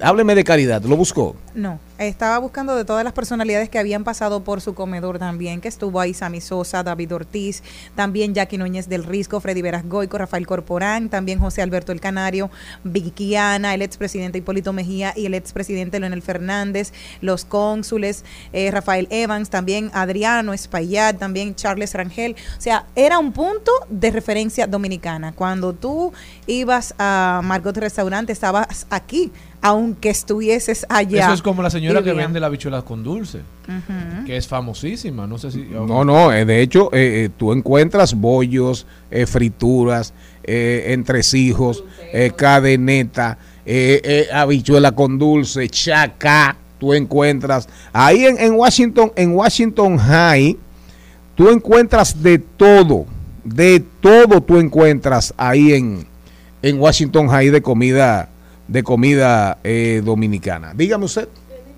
Trending Topic, vamos a ver cómo andan las tendencias.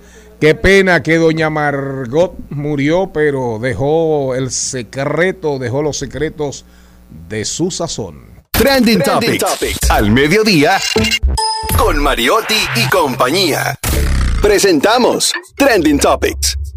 Vamos a ver cuáles son las principales tendencias. Empezamos con las ballenas jorobadas, porque el Ministerio de Medio Ambiente anunció ayer el inicio de la temporada de observación de ballenas jorobadas. Cada año le ponen un nombre a este evento. Este año se llama La Danza que da vida. Se dice que más de 30 mil turistas van todos los años a la Bahía de Samaná, que es uno de los lugares preferidos en el Caribe de las más de 3 mil ballenas que vienen aquí a dar a luz. Porque bueno porque el agua del Caribe es un poquito más caliente más amigable para tener a sus crías también la comida y más alimentación. Pueden disfrutar de ese proceso. Ya saben hoy empieza todo el que hace esta visita de manera tradicional y todo el que nunca lo ha hecho es un buen año para ir a Samaná, para visitar la bahía y presenciar a estas hermosas ballenas. Si está por allá, llame a Malena. Gracias, Malena, que nos va a llevar. vuelva a irse de vacaciones para allá. Malena nos va a llevar a todos. Yo me voy eh, para Fitur y es porque es tendencia el día de hoy, Miches. Ese- Quisiera tú irte para Fitur. Ese anuncio, ese anuncio es importante, el que hace el, el que hace Charles Mariotti Paz. Eh, ojalá las restricciones y las y la normativa para observar ballenas se mantenga.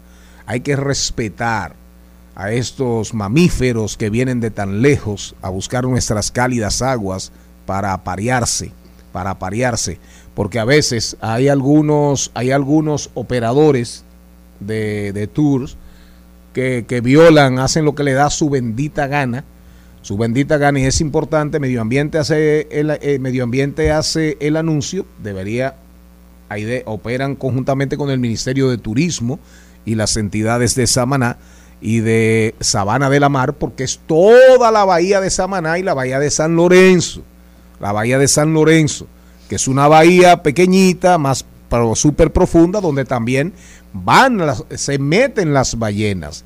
Pero qué bueno, yo estoy posiblemente este fin de semana que la itinerancia va para Samaná.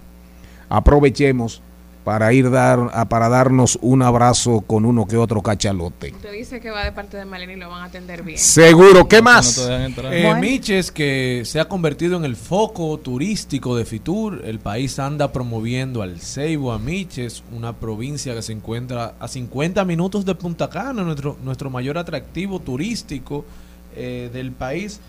Y su senador dice que está muy feliz de que el Ceibo siga siendo presentado como el destino turístico del 2023 en Fitur.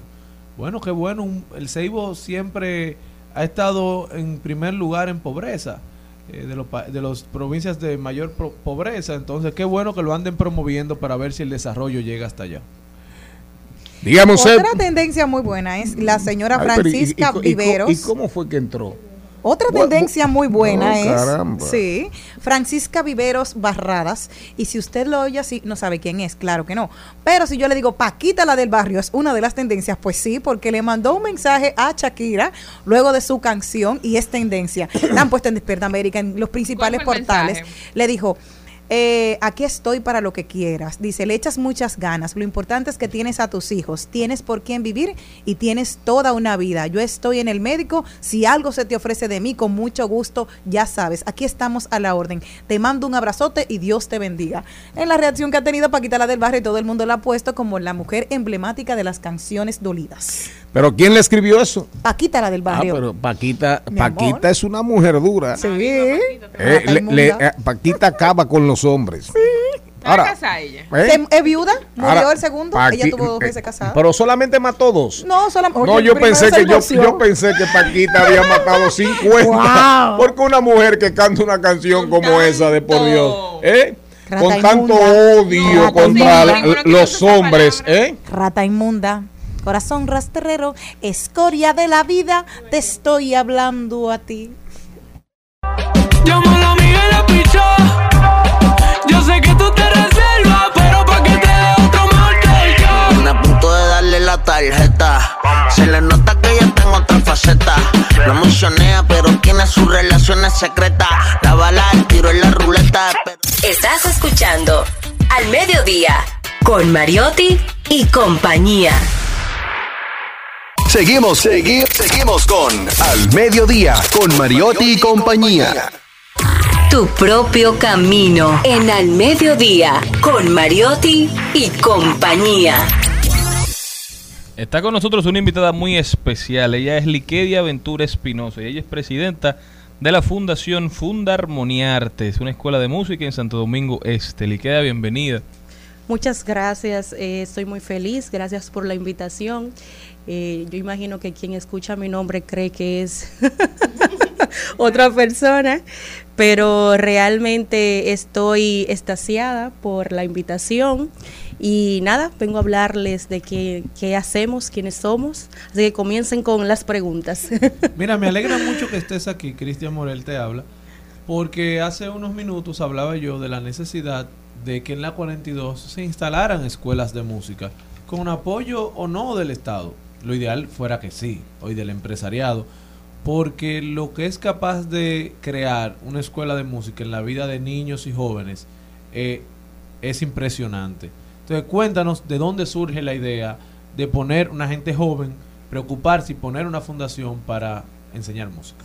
Bueno, el proyecto Funda Armonía Artes, que quiere decir Vive en Armonía, Fundación Vive en Armonía a través de las artes, se desarrolla específicamente en Vietnam de los Minas. Eh, es una iniciativa familiar de la familia Ventura Espinosa. Nace eh, por una necesidad que nosotros lo vemos día a día, eh, las consecuencias del ocio, el- toda la delincuencia que sucede en estos lugares vulnerables. Y mis padres, mis hermanas y yo, que todos somos músicos, de hecho, cuando eh, iniciábamos a tocar en la casa, los niños se acercaban y vimos esto como una estrategia sumamente poderosa y buenísima para poder eh, mitigar el ocio que se vive en estos lugares de alto riesgo. Para las personas que no tenemos un conocimiento, ¿dónde queda Vietnam? ¿Queda cerca de la San Vicente de Paul, o sea, de, de la escuela San Vicente de Paul, o queda cerca donde estaba la bomba de los minas, o queda, de dónde está? Porque yo estoy desubicada para saber dónde poderme parar para las personas que nos escuchan y que quieren llegar. Eh, Vietnam de los Minas, vamos a ver, vamos a ubicarnos. Queda toda la, la parte atrás de Megacentro. Perfecto. Entonces ya podemos tener cerca de la 16 de agosto. De la 4 de De la agosto. 4 de agosto. Exactamente. Ya podemos que la gente sepa que ubicarnos. conoce los minas. Bueno, sí, muy bien, maravilloso. No, porque sí, tú sabes dato. que, no, porque tú dices, ¿dónde queda Vietnam de los Minas? No todo el mundo tiene el conocimiento. Detrás del Megacentro, llegar-. Exacto, para ir a buscarlo. Pero la- eh, Megacentro parte atrás. Exacto, yo vivo cerca, puedo decir, ah, pues puedo llevar mis niños allá porque me queda cerca, ya la podemos ubicar. Esto de la música, dijiste que todo salía de la familia y que todo, ¿cuál fue el primer instrumento que comenzaron a enseñar en esta fundación? Bueno, nosotros comenzamos con el canto. Eh, sabemos que una de las influencias más grandes que tenemos de las iglesias, todo el que es cristiano, es cantar. Eh, luego de cantar comenzamos con flauta dulce eh, y fuimos desarrollando diferentes instrumentos, como es el violín. Bueno, hasta ahora que tenemos nuestra primera orquesta infantil en todo Santo Domingo Este, donde se desarrollan niños con violonchelos, violines, tuba, trompeta, saxofón. O sea, nosotros tenemos una revolución bastante grande en este sector eh, y comenzamos así, con el canto. Luego fuimos evolucionando, creando programas, organizándonos eh, y viendo cuáles eran las maneras más viables para trabajar eh, la música en esos sectores porque es bastante difícil y más si no se tiene eh, un apoyo, una, una subvención para este tipo de actividad. ¿Y cómo ha sido la acogida de las personas de la zona? Ha sido maravillosa. Eh, la comunidad ha entendido el poder y ha visto, o sea, ha visto eh, eh, y ha vivido nuestro lema, que es que es posible vivir en armonía a través de las artes. Es impresionante como la comunidad, los días de clase, que de hecho nosotros damos clases todos los días, excepto, excepto perdón, los sábados. Y la comunidad se escucha un silencio. Mientras los niños están tomando clase, la comunidad, ustedes saben que en estos lugares se escucha mucha música, que no se sabe qué es lo que se está escuchando realmente, porque todo el mundo enciende su radio y pone eh, eh, música de forma simultánea. Pero cuando se está dando clase o está ensayando la orquesta o los coros, hay total silencio en la comunidad. Hay un respeto de la, un de la respeto, demarcación. exactamente. ¿Tienes alguna anécdota de, de la transformación que ha podido hacer la música con para los niños que son parte de tu de tu fundación? Bueno, tengo muchas anécdotas. Hazme una, hazme, hazme una. Por ejemplo, nosotros eh, tenemos niños que vienen de eh, familias bastante disfuncionales y hemos logrado, por ejemplo, no voy a mencionar nombres, No, claro que pero eh, hemos logrado niños, estoy hablando de adolescentes prácticamente, que han llegado a los 13, 14 años sin poder ir a la escuela, eh, sin poder eh, ir a lugares normales como es, por ejemplo, visitar el malecón, que no habían, no habían visto el mar. Eh, hemos logrado que ellos no solamente estén estudiando en las escuelas, que tengan sus papeles legalizados, sino que también, aparte de eso, toquen instrumentos musicales y de hecho se han convertido en jóvenes que hoy son maestros dentro de la fundación. Así que ha sido impresionante el efecto. Nosotros hemos eh, trabajado, la, la fundación tiene más de 18 años, yo soy la presidenta, pero eh, como dije, es un trabajo familiar que, que ha sido bastante arduo y los resultados han sido maravillosos. Tenemos un equipo actualmente de eh, 10 jóvenes que son maestros egresados de la fundación, son estudiantes del Conservatorio Nacional de Música y también estudiantes de la carrera de Pedagogía Musical en la UAS. O sea que sí ha valido la pena. Qué bonito poder escuchar que el acompañamiento que ustedes le dan a esos jóvenes es de forma integral, que no es solo te enseño música, es ver cuáles son tus debilidades familiares, personales, Y el ver- seguimiento. para ver cómo podemos como fundación contribuir a tu vida y al desarrollo de tu carácter y de tu vida profesional. ¿Tienen algún apoyo de alguna empresa, de alguna entidad? Eh, ¿han, han sentido el apoyo del Estado y del, del empresariado? Nosotros eh, este año 2022 pasado, o sea, el, el 22 de que este año, Dios mío, todavía estoy aquí. Pero el año 2022 y 2021 nosotros lo hemos visto como los años de grandes bendiciones y este también con ayuda de Dios. Eh, actualmente recibimos eh, apoyo del Ministerio de Cultura. Qué bueno. Sí, el Ministerio de Cultura eh, nos está subvencionando. recibimos eh, un hermoso premio del voluntariado solidario, de las, las asociaciones sin fines de lucro, de lucro perdón, del Centro Nacional de Fomento, del Ministerio de Economía.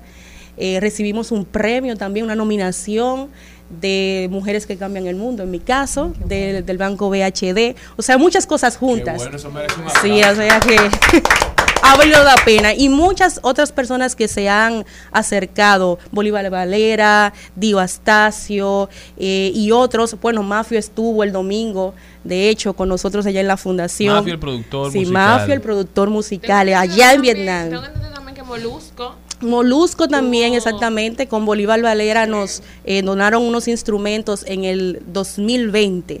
Y cuando fueron el domingo y vieron esta orquesta, que es la primera infantil en Santo Domingo Este. Bueno, Tú sabes que yo, Ya siempre, tenemos yo siempre he dicho que uno de los sinónimos del ocio es delincuencia. así mismo. eh, problema.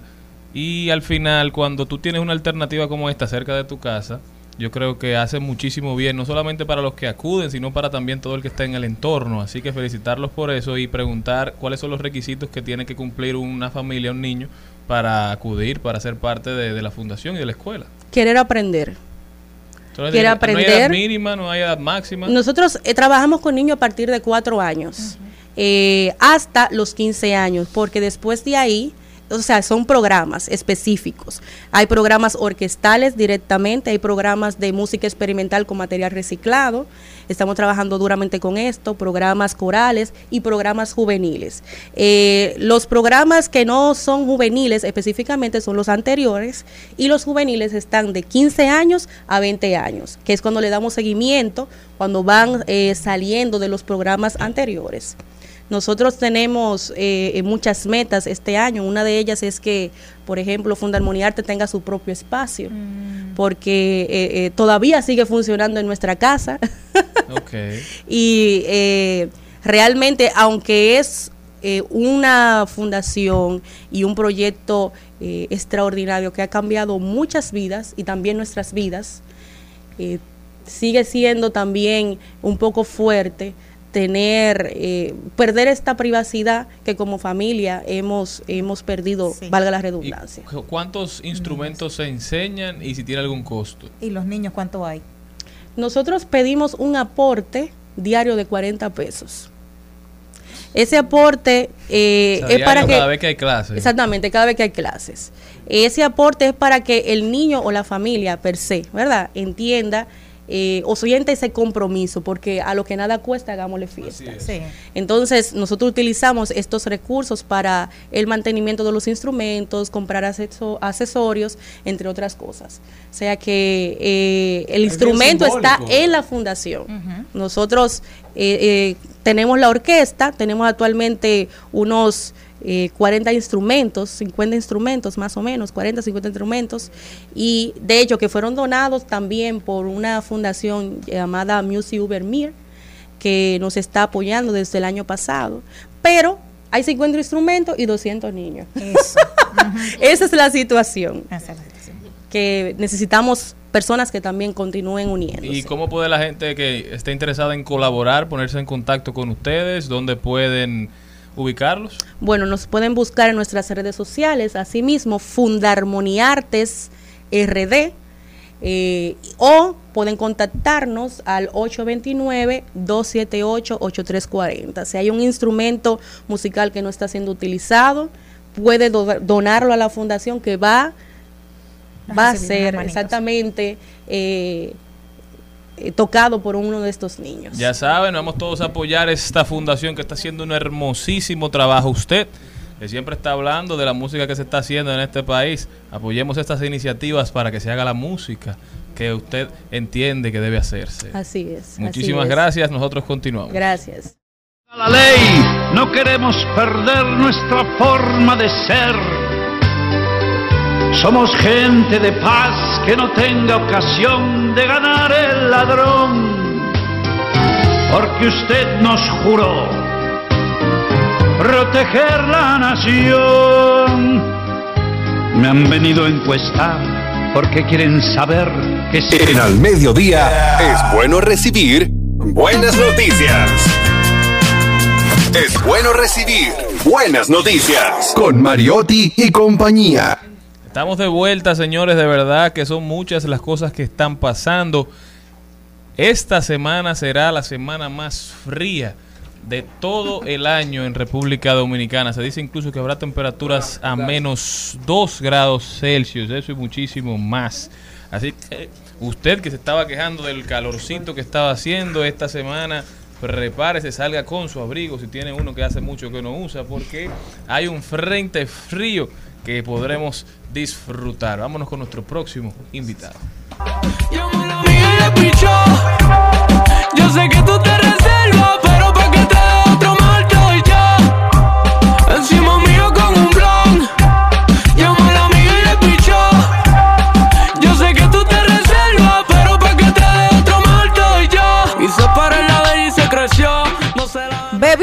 Así se llama el corte musical que estamos promoviendo. Javier, lo que nos visita esta tarde desde Bayamón, Puerto Rico. Buenas tardes, ¿cómo estás? Buenas tardes, buenas tardes, contento de estar aquí en la rumba. Ay, pero nosotros estamos sumamente felices. Háblanos de toda tu carrera, de la alegría que traes, de todas las colaboraciones que están teniendo. Me encanta. Bueno, pues antes que todo, ¿verdad? Agradecido con los dos o tres días que llevo aquí en RD y el trato. La comida que he probado me encanta, la gente que he ¿Qué te han conocido me encanta. desde que llegaste? Lo primero que probé, nunca había comido mofongo en mi vida, en Puerto Rico lo hay. ¿Cómo va a ser? Pero yo nunca había probado el mofongo y lo probé aquí con chicharrón. Ajá. Y voy para PR a hacerme un mofongo con chicharrón, ya, eso está probado. Este, me gustó mucho, de verdad que hasta ahora lo más que me ha gustado ha sido el mofongo Ah, que probé de aquí. Qué bueno. ¿Y Me han dicho que como el de aquí ninguno. Óyeme, y el pan con aguacate, no te vayas sin esa Tengo que probarlo.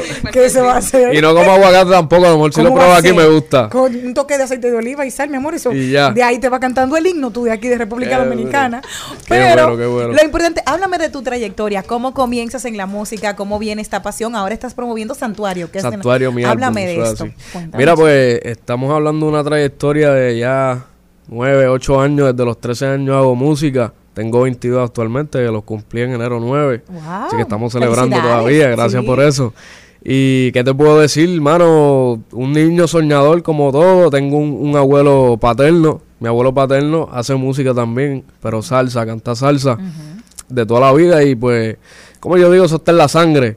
Lo que pasa es que pues a mí me tocó otra época y yo pues decidí hacer reggaetón, que fue con lo que crecí, pero igual lo tengo ahí, le pido consejos desde niño, gracias a muchas cosas que él, muchas herramientas que él me dio, pues yo estoy aquí haciendo lo que es pues mi música y mano, dándole, Santuario es mi último proyecto, mi, mi primer disco de hecho, 21 temas, ahí de todos, como yo digo, de todos colores, de todos sabores, hay para todo público, ahí está, yo, yo hago reggaetón, trap, pero ahí está bachata, Oh. así que invito a todo el mundo que escuche Santuario. Ah, pero me encanta. Javier, ¿lo ¿qué se siente ser puertorriqueño y también contar con el apoyo y el cariño del pueblo dominicano, que juntos son eh, el gran... eh, es eh, La mutual. donde salen los La grandes mutual. artistas, si no es de Eso Puerto es Rico, es de aquí, de República Dominicana. Eso ¿Qué es se así. siente eso? ¿Has tenido la oportunidad de conocer la 42 de Capotillo, que es un epicentro cultural del país? ¿Qué piensas? Llevo dos días aquí y todo el mundo me habla de la 42, así que antes de irme tengo que pasar por allí. Ya, ya estoy comunicándome con muchachos de acá que conozco, a ver si me doy la, la visita. Por No, favor, porque... Metal nos está escuchando en este momento, entonces lo voy a hacer extensivo para que te reciba por allá. Durísimo, gracias por eso. No, Hacho, estoy activo, contento, en verdad, de, de- de conocer esta cultura, porque a pesar de que estamos tan cerca y, y, y iba a eso, o sea, RD y, y Puerto Rico, nosotros siempre como que hermanos, tú sabes. Siempre estamos ahí en la familia caribeña. Pero sí, no, contento y, y espero conocer antes de irme un poco más del Dembow. Háblame de cuántas colaboraciones tienes en este álbum con 21 canciones de Santuario. ¿Con quién colaboraste para cantar en esto? Cuéntame un chindes. En este álbum tengo a Big Soto, tengo a Omi de Oro, tengo a Jay Wheeler, tengo a Breitiago, tengo a Liano, también lo tengo. Este, talentos nuevos de PR. En verdad es un álbum bien completo. Sí, en verdad es un álbum bien completo, 21 temas. Y se quedaron muchos temas afuera. Ahora, ahora en febrero saco mi deluxe, que es del mismo santuario, que son como unos bonus track, unos temas extra, porque pues no los quería dejar fuera, así que en febrero van, van a salir. Me llama la atención el 21 temas. Cuando ahora se hacen como discos un poquito. Yo estoy casi hablando como boricua. ya. Estoy nervioso el acento. Estoy como a los foques. Pero 21 temas. Me llama mucho la atención. ¿Por qué tantos temas? Cuando ahora se hacen discos como más cortos y se sacan sencillos. ¿Por qué tomaste Eso esa es así, decisión? lo- los famosos EP que también los le EP, dicen. exacto. Este, es un proyecto que llevo cargando desde el 2020 y, y, pues yo sentía que, que al ser mi primer disco, pues hay mucho, y es la realidad, hay veces que muchos temas se pierden, pero con todo y eso yo me tomé el atrevimiento de no dejar ningún, ninguno de estos temas fuera, porque pues quería destacarme en todas las bases, dejarle saber al público que en un disco mío pueden haber muchas cosas, inclusive una bachata, tú sabes, que nadie de los, por lo menos de mis oyentes iba a esperar eso y eso era lo que yo estaba buscando, algo que impactara. Entonces, pues no solamente bachata y ya, es que simple, pues la bachata a mí me gusta personalmente y al igual que la salsa, ya tengo planes con hacer salsa. Pero pues la bachata fue la que incluí en esta, ¿verdad? En este primer disco Yo porque tengo, Jenny, una pregunta. Ya que tú estás aquí en República Dominicana, eh, aquí hay muchísimos artistas urbanos y realmente unos de los ritmos que ahora mismo están más pegados. ¿Tú tienes algún, o sea, en mente alguna colaboración con algún artista urbano dominicano o si te gustaría con alguno en, en Totalmente. especial? Estoy manifestando a 37. Estoy viendo a 37. No sé si sabes cuál es. Sí. 37-7. Hay que hablar con Z Music, a ver si te sí. ayuda ahí. 37-7. Todavía no lo he conocido, pero to- estoy por ahí a ver si, si pasa algo, por lo menos conocerlo antes de irme, ¿sí me entiendes? ¿Y tienes alguna influencia de, de dominicanos? ¿O Eh, escucha- ¿Has escuchado dominicanos aparte de los de embuceros, quizás más en tu línea? Yo recuerdo haber escuchado mucho a Prince Royce, pero para el 2011 yo tenía como 9 o 10 años. Y esas primeras bachatitas de él así que yo por lo menos conocía, a mí me encantaban mucho Prince Royce. Un flowcito como, como Sí. su- Háblame de algo como picantoso, de la fan, cómo te han recibido aquí en Dominicana, el flow tuyo, el acentico, la cosita. Hermoso, hermoso, Ah, en verdad. Y la, y la dominicana es bella. A mí me gustan las mujeres morenas. Ah, y qué me dijeron bien. que el, el- el país perfecto es aquí. Malena. Y estoy de acuerdo, en verdad. La, la- y la dominicana es bien chula. El dominicano igual me llevo súper bien con, con, en verdad, con la gente de aquí, de este país. Es Qué- como te digo, es como familia. En Puerto Rico mi vecina es dominicana, la que vive detrás de mi casa. Oh, pero qué chulo. So, yo estoy rodeado de dominicanos desde niño. Ah, pero qué bien. ¿Y cuáles es son los planes ahora en estos días que vas a estar por acá? Pues mira, terminó de hacer, ¿verdad? Un- Unas giritas de medio, visitar una, una, uno, ¿cómo? Una- unas emisoras, este, unos promotores que conocí de acá. Igual también conozco a Little Chuck. Ah, sí, claro. También sé quién es y estamos en contacto ahí. En cualquier momento nos vemos y, y, y nada, seguir conociendo, visitando. A ver si me cojo un día free también y de una vueltita por ahí, Estamos en turisteo. temporadas de ballena. Puedes ir a Samaná a ver las ballenas jorobadas. Ajá, ella es de allá. Nunca he visto ver- uno. Sí. Qué duro. Gracias por las relaciones inteligentes. públicas. Durísimo, ¿no? Gracias por eso. Tú viniste a promover música y se están promoviendo ellos. Bueno, es un buen indicio de una buena carrera, ¿verdad? Sí. Y dime cómo ha sido el proceso de posicionar tu música. Ahora en la era digital, tú eres un artista que creciste con estos medios. ¿Qué tan diferente ha sido para ti? ¿Cuesta mucho dinero? ¿Ha sido más fácil porque la gente te asume y te busca? ¿Cómo ha sido este proceso? Pues yo no te diría que fácil porque fácil no es, a pesar de que pues de afuera quizás se ve así, pero hay que ser realista y de todas las temporadas, de todas las generaciones de reggaetón, estos tiempos son los mejores para un artista urbano y para cualquier artista, porque lo que son las redes sociales es la herramienta perfecta para tú darle a conocer al público, al público lo que tú eres y lo que tú, tú sabes, tú representas musicalmente, este, como pintor, etcétera. ¿sabes? Cualquier cosa que sea arte, lo que sea, las redes sociales es una herramienta perfecta para desarrollarte. Y por eso es que yo en verdad acepto la realidad y el mejor momento para hacer esto es ahora. Tú sabes, estamos bendecidos, ¿verdad? Que me tocó esta generación y, y este, ¿verdad? Este, este momento, porque yo me hice en las redes sociales, tú sabes. Es la herramienta perfecta y cuando me piden un consejo, me preguntan cómo yo he logrado lo que he logrado. Pues yo soy bien claro y te digo que las redes sociales lo es todo ahora mismo. Ok, perfecto. ¿Cómo puede la gente ponerse en contacto contigo, darte seguimiento, apoyar tu carrera, escuchar tus canciones? En todas las plataformas digitales, igual en todas las redes sociales también como Javielo con dos y latina y de punto a Javielo o El Santo, cualquiera de los dos, aparezco en Pandora, Spotify, este YouTube, en toda, en Apple Music, en las redes sociales igual Facebook, Instagram, Twitter, etcétera, TikTok, también nos tiramos de vez en cuando en TikTok ahí. O por lo menos tratamos, tú sabes. No mucho, pero tratamos. Cuenta con este programa para promover tu música, para promover tu nuevo álbum. Eh, estaremos permanentemente poniendo tu música. Gracias Puedes contar eso. con ello porque el talento hay que promoverlo y nosotros creemos en eso. Vamos a escuchar un Amén, poquito Gracias de por Javier, eso, ¿eh? estamos activados. Bebí demasiado, tanto así que olvidé tu nombre. Terminé con otra, pero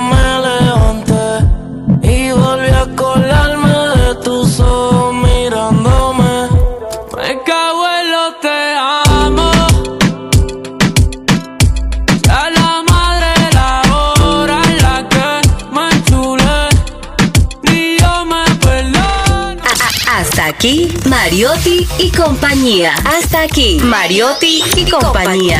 Hasta mañana. Rumba 98.5, una emisora RCC Media.